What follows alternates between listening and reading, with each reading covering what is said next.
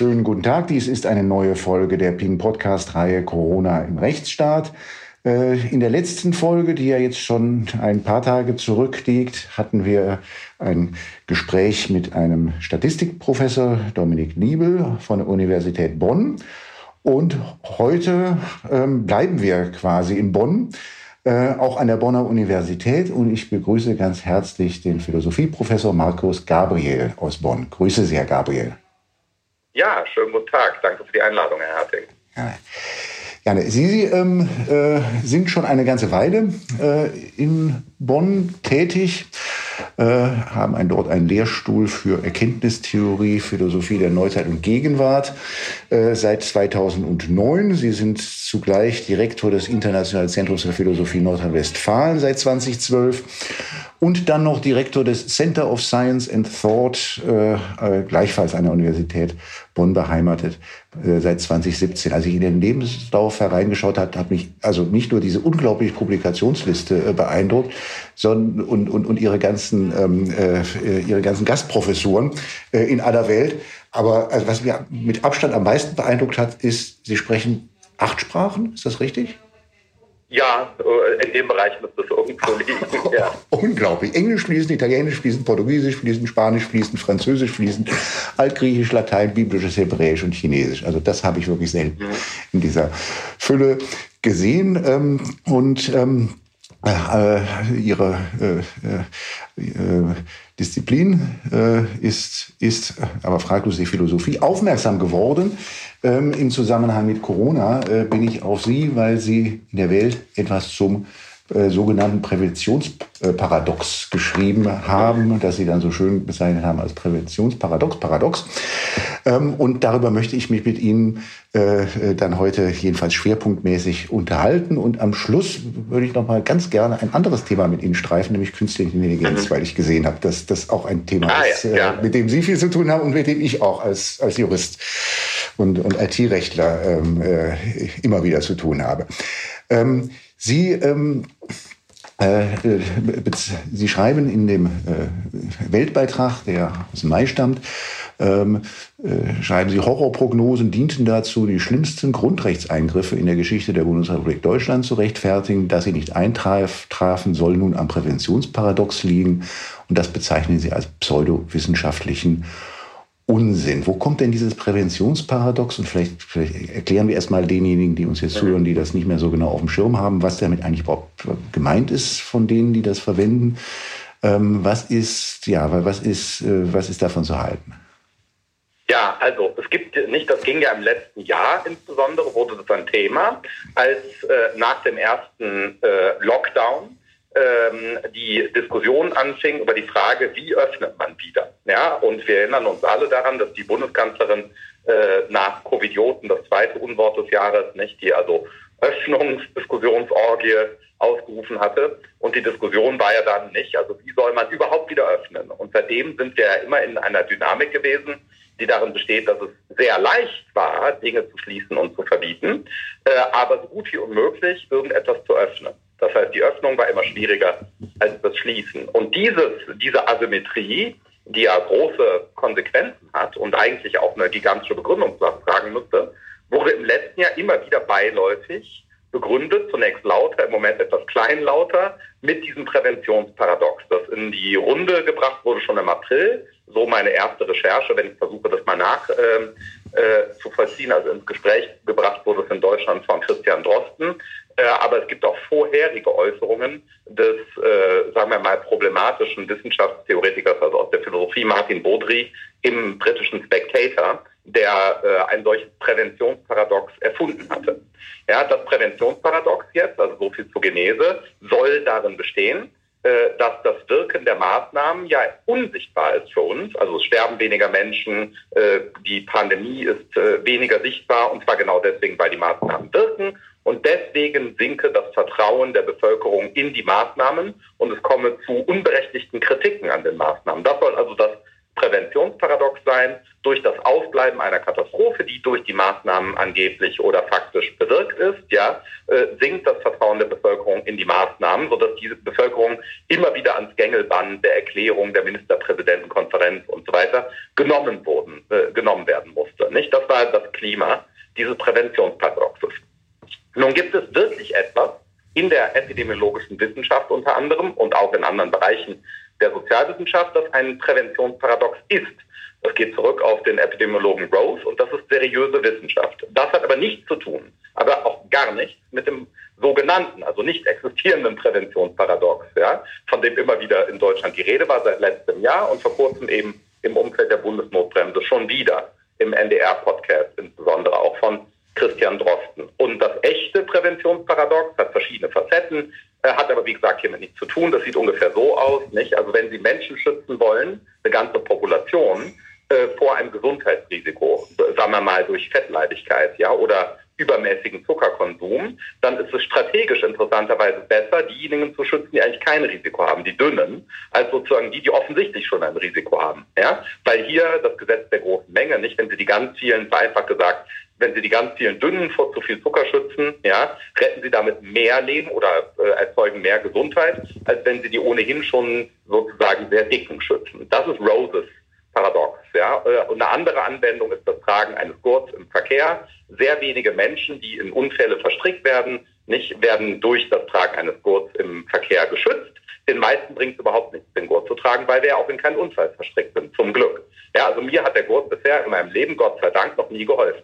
Aber da es ein geringer Eingriff in mein Leben ist, äh, trage ich gerne den Gurt. Das ist also völlig berechtigt. Und wir sehen, dass dieses echte Präventionsparadox oder diese echten Präventionsparadoxa überhaupt gar nicht anwendbar sind auf Corona. Denn das Schließen von Restaurants, Gastronomie, Kita, Schule, Universität, Kultur etc. etc. Das Einsperren von Menschen, äh, die Kontrolle nicht äh, äh, in Privathaushalten, also kurzum ja, die Schädigung äh, der Menschenwürde, die eigentlich durch die Verfassung garantiert ist, durch staatliche Eingriffe, äh, ist natürlich nicht so was wie das Tragen eines Gurtes, äh, den ich so gut wie gar nicht merke und der mich nicht stört. Ja? Äh, und deswegen, äh, die, dieser Vergleich mit dem Verkehrsgurt ist ein schlechter Witz, der kam aber auch im letzten Jahr häufiger. Und das andere echte Präventionsparadox von Rose ist sowieso auf die derzeitige Lage nicht anwendbar, ähm, weil äh, es nicht darum geht, eben die gesamte Population ja äh, zu einem bestimmten Verhalten zu nötigen, weil eben alleine einige Menschen überhaupt gar nicht betroffen sind von Corona. Also kurzum, das äh, nicht, deswegen lange Rede, kurzer Sinn. Äh, ich mache das auch in diesem Artikel kurz klar. Es gibt ein echtes Präventionsparadox, das aus der wissenschaftlichen Literatur bekannt ist. Und es gibt die Rede vom Prä Präventionsparadox in der Öffentlichkeit, aber eingeführt von renommierten äh, medizinischen Wissenschaftlern. Diese Rede in der Öffentlichkeit von Präventionsparadox ist, deswegen habe ich es so gesagt, pseudowissenschaftlicher Unsinn, weil es gar keine wissenschaftliche Literatur oder Studien oder irgendetwas gibt. Das heißt, es ist Humbug zu behaupten, dass das Wirken der Maßnahmen am Ausbleiben einer Katastrophe messbar wäre. Ja? Denn dazu müsste man ja Vergleichsobjekte zum, zum Beispiel haben. Und wir haben sogar das Gegenteil. Wir haben in, äh, in Zeiten der Bundesnotbremse haben wir ja Vergleichsobjekte in Europa gehabt ob das jetzt die Schweiz ist oder Österreich oder Spanien. Das heißt, Situationen, bei denen die Bundesnotbremse nicht gegriffen hat, weil sie in Barcelona niemand interessiert hat, oder in Bern, ja, da gilt die Bundesnotbremse nicht. Und die Zahlen sind gleichzeitig und teils sogar noch schneller runtergegangen in Bereichen in Europa völlig vergleichbar. Saisonal alles völlig vergleichbar und die Zahlen sind gleich schnell oder noch schneller ohne Bundesnotbremse runtergegangen. Das heißt, wir haben sogar faktische, empirische Gegenevidenz gegen das Wirken der Bundesnotbremse, sodass nicht nur das Präventionsparadox nicht gilt, sondern äh, die Wahrscheinlichkeit steigt, dass die Bundesnotbremse, diesen, diese spezifische Bundesnotbremse gar nichts gebracht hat. Könnte man eigentlich nicht mit derselben Berechtigung von einem Repressionsparadox sprechen, weil man ja nicht beweisen kann, wie die Maß, welche Wirkungen die Maßnahmen haben?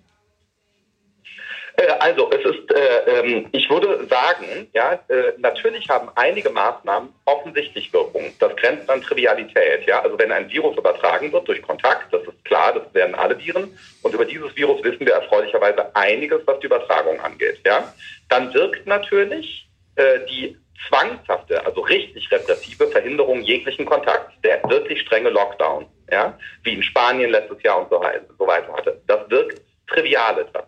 Alles, was darunter liegt, habe ich meine Zweifel. Das heißt, wenn Sie die Innenbereiche von Restaurants schließen, aber die Außenbereiche öffnen, glaube ich nicht, dass Sie irgendetwas bewirken. Dann wird man sagen, ja, bei den Innenbereichen kann man sich noch schneller anstecken, aber Sie müssen ja das Gesamtverhalten der, äh, der, der Menschheit sehen. Das heißt, diese lokalen Schließungen, also das eine machen wir zu, das andere lassen wir auf, ja, äh, und zwar eben meist gar nicht gestützt durch Studien, leistet meines Erachtens, das ist jetzt eine empirisch plausible Hypothese, die ich da habe, wäre zu prüfen, leistet so gut wie gar nichts zur Pandemiebewältigung. Ja? Und das ist, wenn Sie so wollen, tatsächlich ein Repressionsparadox, denn wir haben also Repressalien, die äh, in ihrer Wirkung mehr als nur fragwürdig sind ja, und äh, die überdies natürlich äh, gesellschaftlichen oder anderen moralischen Schaden produzieren, wie zum Beispiel Eingriffe in die Menschenwürde. Ja. Wir haben ja in Europa im letzten Jahr verschiedene Menschenrechtsverletzungen zu verzeichnen. Man muss das ja in der Schärfe sagen, in der es der Fall ist. Nicht? Wir beschweren uns zu Recht mit moralischer Hoheit über Menschenrechtsverletzungen außerhalb Europas, in China, Russland und so weiter. Zu Recht monieren wir das. Ja? Aber begehen dabei Menschenrechtsverletzungen. Und, äh, äh, und zwar äh, im Hinblick auf angebliche Schutzbedürftigkeit der Menschen. Und das ist mindestens ein Repressionsparadox, faktisch meines Erachtens eher sogar äh, höchst problematische äh, Ideologie. Ähm, als, als Geisteswissenschaftler, wie stark wird unter Geisteswissenschaftlern über die Corona-Maßnahmen diskutiert? Äh, sehr ich das wahrnehme, weil die Corona-Maßnahmen, also neben jetzt den epidemiologischen Fragen, die ich jetzt angerissen habe, wo man länger mal reden müsste, auch über das Verhältnis von Wissenschaftstheorie äh, und Epidemiologie, das ist bisher nicht geschehen. Also Epistemologie und Epidemiologie, das ist an sich auch interessant und da fehlte so gut wie jede Kooperation äh, und das war keine gute Idee. Aber neben diesen reinen Gesundheitsfragen mit ihren ethischen Public Health Komponenten äh, gibt es natürlich noch die ganze andere Dimension der geisteswissenschaftlich zugänglichen Aspekte der äh, Corona-Bewältigung. Dazu gehören Grenzschließungen, die Sie politikwissenschaftlich und soziologisch äh, untersuchen können, der öffentliche Diskurs. Ja? Man muss sich ja fragen, wie kann es eigentlich sein, dass niemand sich darüber beschwert hat, äh, dass Mecklenburg-Vorpommern, ja, letztes Jahr gab es wenigstens noch irgendwie eine Entrüstung über die Grenzschließung von Mecklenburg-Vorpommern für Deutsche aus anderen Regionen. Dieses Jahr haben sich das alle gefallen lassen, kommentarlos. Ja, das ist ja nochmal ein massiver Verfall gewesen in den letzten Monaten in der öffentlichen Debatte über die Maßnahmen, dass man einfach sagt, jetzt schließen die Bundesländer schon ihre Grenzen. Ja? Also das heißt Grenzschließung oder rassistische Stereotypen. Ja, wie lange hat das bitte gedauert, bis äh, endlich mal jemand einsieht, dass man nicht von britischen, indischen und sonstigen Varianten reden sollte? Und es geschieht immer noch. Dann sagt die Weltgesundheitsorganisation endlich schon, Alpha bis Omega heißen die ab jetzt. Ja? Äh, und äh, trotzdem werden sie in den Medien auf jeder zweiten Seite liefen, die Delta-Variante, Klammer, vormals die indische Variante. Ja? Das heißt, bis zum heutigen Tag haben, äh, hat der mediale Betrieb nicht geschafft, die letztlich rassistische, mindestens aber nationalistische Diskriminierung, die in der Rede von britischen, südafrikanischen, brasilianischen und sonstigen Varianten drin ist, nicht? Man kann sich ja mal fragen, warum gibt es eigentlich keine deutsche Variante, ja? Oder warum gibt es in England übrigens auch keine britische Variante? Das heißt dort Kent Variant, weil man die Leute aus Kent nicht mag. Und in Brasilien hat auch noch niemals jemand von der brasilianischen Variante gehört, ja? Die Schweiz hat sich übrigens einmal verteidigt, auch gegen die Erfindung der Schweizer Variante und gesagt, gibt es nicht. Und während die Vietnamesen jüngst versucht haben, die vietnamesische Variante zu erfinden, um Repressionen zu rechtfertigen, was ja die WHO dann abgelehnt hat, interessanterweise. Also nicht das wären alles geisteswissenschaftlich gut zugängliche Untersuchungen. Oder zum Beispiel könnte man medienwissenschaftlich, soziologisch, germanistisch und so weiter den Auftritt der Bundeskanzlerin bei Anne Will untersuchen. Ja? Also was ist denn das? Dass, äh, dass Anne Will, eine Sondersendung Anne Will, ist auf einmal das Maximalgremium der Bundesrepublik in der Rechtfertigung von Ausgangssperren, die jetzt noch in Karlsruhe überprüft werden müssen. Das muss man sich klar machen. Das war bei Anne Will. Ja, also wo sind wir äh, nicht hingekommen, möchte ich da sagen. Also das muss man analysieren. Und das ist tatsächlich, dafür gibt es natürlich keinen Raum. Das passiert sporadisch, aber nicht organisiert. Äh, dass man, dass man diese Phänomene, die ich jetzt natürlich immer schon ein bisschen wertend beschrieben habe, das könnte man noch neutraler machen und sollte das dann natürlich als Wissenschaftlerin. Aber das müssten wir natürlich in der Tat äh, mit den verschiedenen äh, Geistes- und Sozialwissenschaften erst einmal analysieren und dann im zweiten Akt bewerten. Das ist bisher unterblieben. In Ihrem äh, Beitrag für die Welt äußern Sie sich ja auch zur, ähm, äh, zur Wissenschafts, äh, zu, zum Bild der Wissenschaft in der, äh, in der äh, medialen äh, Wirklichkeit und ähm, kritisieren dort auch, dass der Begriff der Wissenschaft, der uns da ja immer wieder begegnet, ähm, und der zum Beispiel meine Gesprächspartnerin Ulrike Gero erinnert hat an einen, ähm, an einen alten Kinderreim. Äh, ähm, die Wissenschaft hat festgestellt, hat festgestellt, hat festgestellt, dass Marmelade, jetzt kriege ich den Rest nicht mehr hin. Also ähm, äh, äh, ähm, äh, und, und das begegnet ist uns, ist uns ja jetzt dauernd begegnet, auch in der Pandemie, dass immer von der Wissenschaft die Rede ist. Und da sagen Sie, das sei eine mediale und politische Erfindung, auf die man sich gerne stützt, um sich gegen Kritik zu immunisieren. Das ist ja ein schwerer Vorwurf. Ja, es gibt, äh, es ist eine, eine reine Fiktion, die Wissenschaft. Welche? Es gibt verschiedene sogenannte Wissenschaften. Diese Wissenschaften existieren aufgrund einer Vorgeschichte, die mehrere tausend Jahre hat, ja, in der Form von Disziplinen, die an Universitäten und Forschungsinstitutionen außeruniversitärer Natur repräsentiert sind. Das ist die Physik, die Geografie und die Germanistik und wie dann die Disziplinen heißen, die als Fächer bekannt sind. Und nun ist es so, dass innerhalb dieser Wissenschaften wiederum natürlich äh, Fachgebiete in der Spezialisierung bestehen. Der Quantenfeldtheoretiker versteht selbstverständlich noch lange nicht, ja, äh, was, äh, was, was ich, der Mikrobiologe macht. Ja? Und der Mikrobiologe versteht nicht, was die Japanologin treibt. Ja? Also wegen Methode, Gegenstand und so weiter. Und wenn Sie jetzt aber glauben, es gäbe so etwas wie die singuläre Wissenschaft und die komme außerdem zu sehr eindeutigen normativen Ergebnissen, dann ist das eine Lüge wenn sie das, wenn sie, also wenn sie entweder man ist dumm, wenn man das behauptet, das ist völlig entschuldbar. Man muss ja nicht ein führender Wissenschaftstheoretiker sein, um über Wissenschaft zu reden. Das ist also, ich meine das ernst, das ist entschuldbar, wenn man sich verleiten lässt von einer solchen Rede. Oder aber wie gesagt, man verfolgt eine, äh, würde ich sagen, problematische Absicht, also im Sinne einer politischen Lüge, die etwas anderes ist als das einfache Behaupten von etwas Falschem, Wissentliche. Ja, also äh, das muss man natürlich näher analysieren was da genau passiert ist. Aber die Wissenschaft, die sagt das und das zum Beispiel,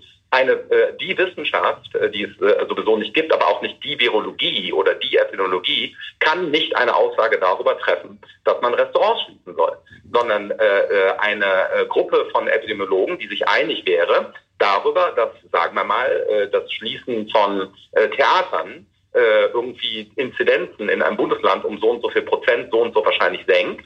Das mag ja sein, dass man das herausfinden kann. Daraus folgt aber natürlich nicht, dass man Theater schließen soll. Das heißt, der normativ relevante Satz, soll man dies oder das tun, ist sowieso nicht aus der medizinischen Faktenlage abzuleiten.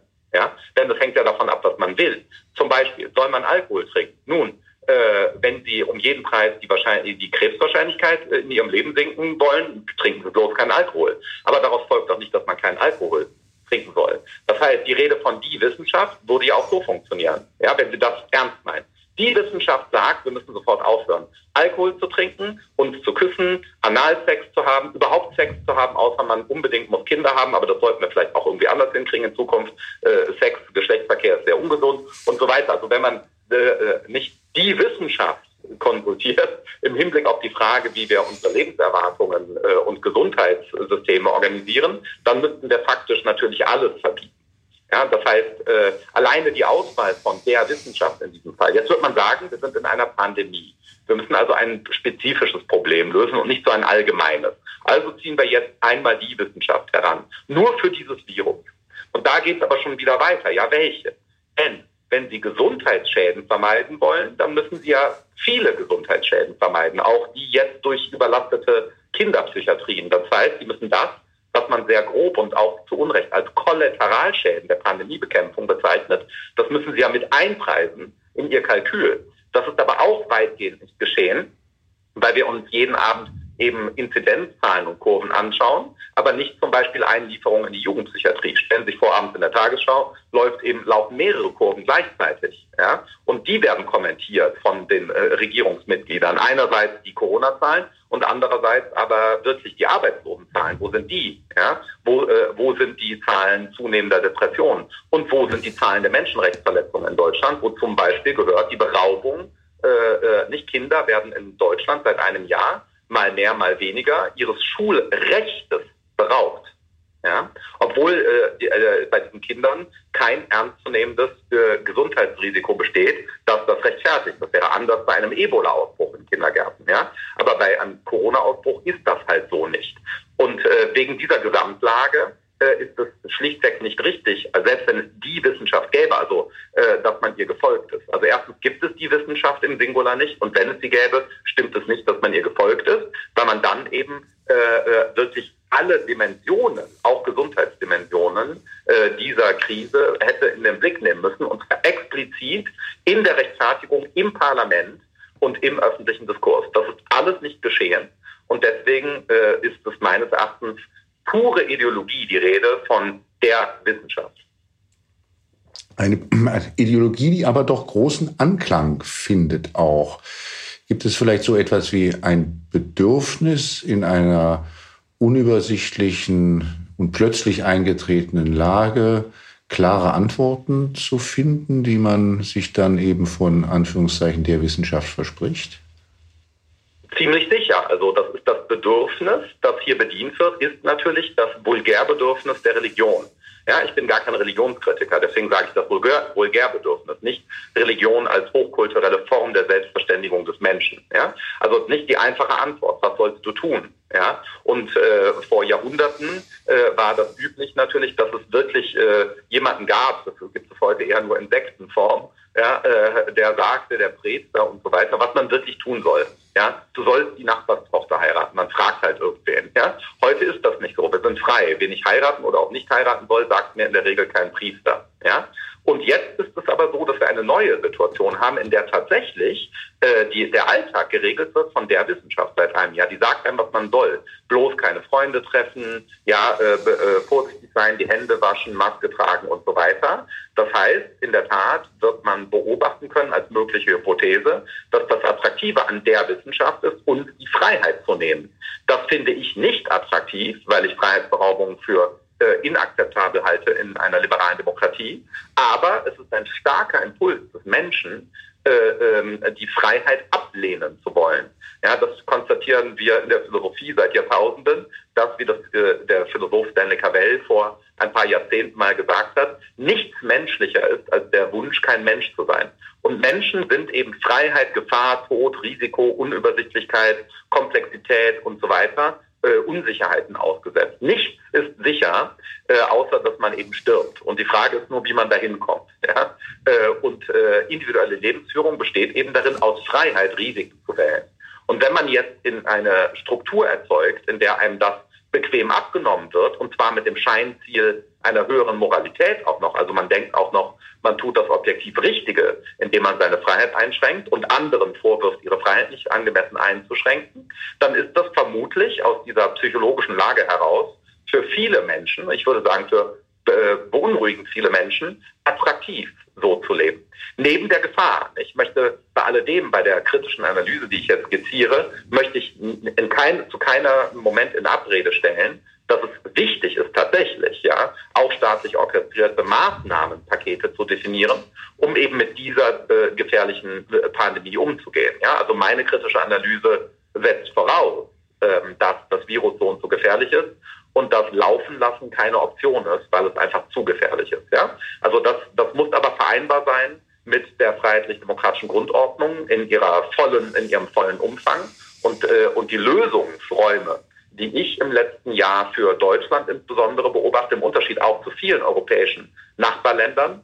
Spanien hat im Winter keine Theater und so weiter geschlossen. Äh, Frankreich hat viel länger die Schulen offen gelassen. Die Schweiz hat zu keinem Zeitpunkt Hotels geschlossen und so weiter. Das heißt, wenn Sie sich in Europa umschauen, äh, Skandinavien sowieso, dann werden Sie natürlich feststellen, dass Deutschland äh, besonders äh, repressiv reagiert hat und gleichzeitig mit besonders schlechten Ergebnissen, was die Todesstatistik angeht. Also miserabel. Das war ein miserables Lösungspaket und das ist spezifisch meine Kritik daran.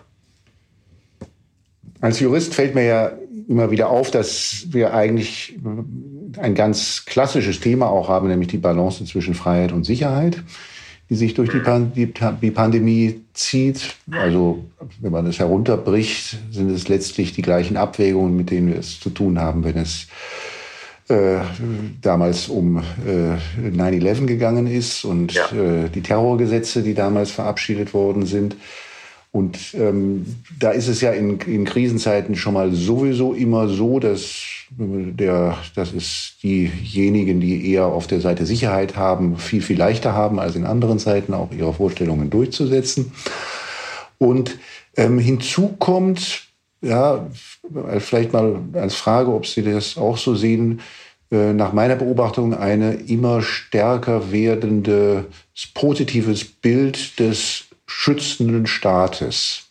Ähm, also wir haben ja mal, also ich bin 1964 geboren, ich kann mich 80er, 90er Jahre gut erinnern, da wurde dann das immer stärker, die Betonung der Freiheitsrechte und der Staat als ein Störenfried, ähm, der dort allzu sehr eingreift. Aber wir haben ja doch in den letzten zehn Jahren haben wir schaut man immer milder eigentlich auf den Staat, bis hin, dass man vom Staat dann halt auch ähm, äh, erwartet, dass er äh, einschränkt äh, zum Schutze von uns allen. Ist das ein, können Sie das aus Ihrer Sicht, äh, haben Sie da aus Ihrer Sicht auch eine Meinung dazu? Ja, ich halte das für äh, einen mit der Aufklärung, also mit der Moderne der, und der liberalen Demokratie nicht vereinbaren Vorgang. Ich lehne das also vollständig ab, diese Art zu denken über das Verhältnis zwischen Staat, Freiheit, äh, Gesundheit und so weiter und Sicherheit. Das halte ich für einen fatalen Irrweg, so zu denken. Äh, das heißt äh, nicht, dass ich weniger Staat damit spezifisch fordere, sondern der Staat ist kein Instrument der Erlösung. Ich glaube, das sollte doch, hätte eigentlich das Ergebnis sein sollen des, der Totalitarismusdiskussion des 20. Jahrhunderts. Es gibt keine äh, Operationsform des Staates, in der der Staat ja, sozusagen den Sinn des Lebens vorgibt. Ja? Also etwa, sondern der Staat stellt wesentliche Institutionen zur Verfügung, um Konflikte zu verhindern, um Ressourcen zu verteidigen äh, und auch zu verteilen, um äh, Infrastruktur zur Verfügung zu stellen, eben als demokratischer Rechtsstaat und äh, nicht das bedeutet keineswegs, dass man deswegen Staat abbauen muss. Aber wenn man glaubt, dass Staat äh, sozusagen existenzielles Heil bedeutet, also eine Orientierung, die man im Moment auch hat, dass man glaubt, dass die großen Herausforderungen, vor denen wir stehen, Klima, künstliche Intelligenz und wie sie heißen, um nur offensichtliche zu nennen, Systemwettbewerb mit China, dass sie sich dadurch lösen lassen, dass man sozusagen in den Repräsentanten und Repräsentantinnen des Staates eine höhere Moralität vermutet, ja, das ist ein fataler Irrweg. Denn die ethischen Entscheidungen, äh, die müssen wir eben als Individuen treffen und die filtern wir natürlich in Prozesse ein über Institutionen, die unter anderem staatlich orchestriert sind. Aber zum Beispiel diese Moraldiskussion, die wir im Moment jetzt im Vorfeld der anstehenden Bundestagswahl haben, ist ganz absurd. Ja, also die Lebenslaufdiskussionen etwa äh, äh von Frau Baerbock halte ich für absurd. Ja, also äh, äh, das ist jetzt überhaupt kein parteipolitisches Statement, selbstverständlich in irgendeine Richtung, sondern die Frage ist, warum äh, vermuten wir, warum sollte denn das jetzt der Standard sein? Warum sollte denn die Frage, äh, wie viel Prozent, sagen wir mal, die Grünen äh, des äh, Parlaments in, im Herbst setzen, äh, äh, abhängen, dass die uns irgendwie eine, eine äh, Klimaerlösung anbieten oder Klimaverbot oder irgend so etwas. Das heißt, äh, ich halte es für eine massive Verzerrung eigentlich des politischen Diskurses, in dem es ja darum geht, wie Ressourcen verteilt werden. Die Grünen möchten existierende Ressourcen anders verteilen als die SPD, als die Linken, als die FDP und so, oder die C oder die Unionsparteien. Äh, und in der Politik geht es um die Rechtfertigung der Ressourcenverteilung und da spielt Ethik und Moral eine Rolle. Aber die Ethik und Moral, das äh, hängt ja an der Selbstbestimmung von uns ab. Ja, das heißt, ich bin mir ganz sicher, dass kein Regierungsvertreter, jetziger oder künftiger, in ethischen Fragen äh, für mich ein Vorbild sein sollte. Und zwar nicht, weil die alle so unmoralisch sind, ja, sondern weil ich selbst denken muss. Das heißt ja Aufklärung. Habe Mut, sich deines eigenen Verstandes ohne Leitung eines anderen zu bedienen. Und wenn an die Stelle meines eigenen Verstandes der Staat oder die Wissenschaft gesetzt wird, ist das eben ein anti-aufklärerischer Vorgang. Deswegen halte ich den Auftritt der Bundeskanzlerin, nicht der Rekurs im Dezember oder wann auch immer es war, es gab ja mehrere solche Auftritte, aber diesen, wo sie sagte, die Wissenschaft lädt mich an und die Wissenschaft und die Aufklärung und wir müssen jetzt endlich in der so und so vierten Welle was machen und so weiter, Diesen Auftritt halte ich für äh, spezifisch nicht aufklärerisch, ja, äh, sondern aufklärerisch wäre gewesen, eine Ermutigung der Bürgerinnen und Bürger in der allgemeinen Mutlosigkeit, die hergestellt wurde, durch ihr individuelles Handeln, durch kluge Ideen vor Ort, ja, äh, auch durch den Winter zu kommen. Das heißt, mit einer zu gefährlichen Pandemie durch kluge Lösungen äh, zu arbeiten. Das heißt, ich hätte eigentlich erwartet vom Staat, dass er den Bürgerinnen vertraut und nicht äh, den Bürgerinnen zumutet, dem Staat zu vertrauen, der offensichtlich ja, wie wir gesehen haben, ein miserables Management hingelegt hat. Was ja überhaupt gar nicht heißt, ich rede auch nicht von Staatsversagen, sondern einfach nur davon, dass der Staat offensichtlich ja, keine Pandemie bewältigen kann, weil, äh, weil das Verhalten der Bürgerinnen und Bürger entscheidend ist. Und wenn die nicht frei sind, sondern von einem fatalen Sicherheitsgedanken äh, gesteuert werden, unterminieren wir die Fundamente des Staates selbst als eines liberalen demokratischen Rechtsstaats. Das wäre grundsätzlich meine Haltung dazu. Das heißt, bei Freiheit gegen Sicherheit muss die Freiheit immer gewinnen, weil die Freiheit ja der Garant der Sicherheit ist. Sicherheit ist ein Ergebnis von Freiheit und befindet sich in der Sache eigentlich gar nicht in einer Spannung mit ihr. Das, was Sie gerade beschrieben haben, war doch auch schon wieder nah an einem Paradox, oder? ja, das ist, in, das ist natürlich so, klar. Äh, das ist insofern nah an einem Paradox, als äh, wir uns fragen müssen natürlich, wie kommen wir als, äh, aus Oppositionen heraus äh, oder Dualismen, also Freiheit gegen Sicherheit, Pandemiebekämpfung gegen Öffnung, Lockerung versus Lockdown, ja, äh, äh, Grün versus Wirtschaft oder irgend sowas. Wir müssen ja immer in der Mitte den Weg finden. Das nenne ich die Politik der radikalen Mitte. Ja? Das heißt, wenn wir wissen, wir haben ein Klimaproblem und wenn wir außerdem wissen, wir brauchen eine Wirtschaft, starke Wirtschaft, um Gerechtigkeitsressourcen überhaupt zur Verfügung zu stellen in einem Sozialstaat, in einer sozialen Marktwirtschaft, dann müssen wir eben gerade deswegen die Wirtschaft stärken. Also wir müssen gerade deswegen der Wirtschaft Ressourcen zur Verfügung stellen, damit die die richtigen technologischen und innovativen Lösungen anbietet, um das grüne Thema zu bearbeiten.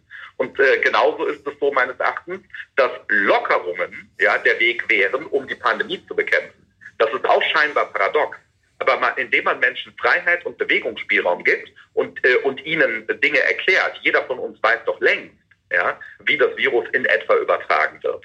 Und dann können Menschen selbst entscheiden, ob sie das Risiko eingehen wollen, ja, äh, ins Restaurant zu gehen. Man hätte Modelle und sollte das immer noch tun, weil die Pandemie nicht vorbei ist, entwickeln können, die eben Freiheit zur Grundlage von Sicherheit machen, indem man eben die Einzelnen dazu ermächtigt, das Richtige zu tun und sich nicht das abnehmen zu lassen von staatlichen Akteuren. Herr Gabriel, leider ist unsere Zeit zu Ende. Ähm, das Gespräch über die künstliche Intelligenz und den KI-TÜV, an dem Sie beteiligt sind in Nordrhein-Westfalen, was mich jetzt brennend interessieren würde, das müssten wir mal an anderer Stelle äh, führen. Ich bin auch sicher, dass, wir, dass es da nicht bei einer Frage bleibt. Ähm, Äh, äh, für heute erst einmal ganz, ganz herzlichen Dank für das Gespräch. Alles Gute und bis bald wieder. Ja, danke, Herr Herzig. Dann gerne auf ein andermal. Alles Gute. Tschüss.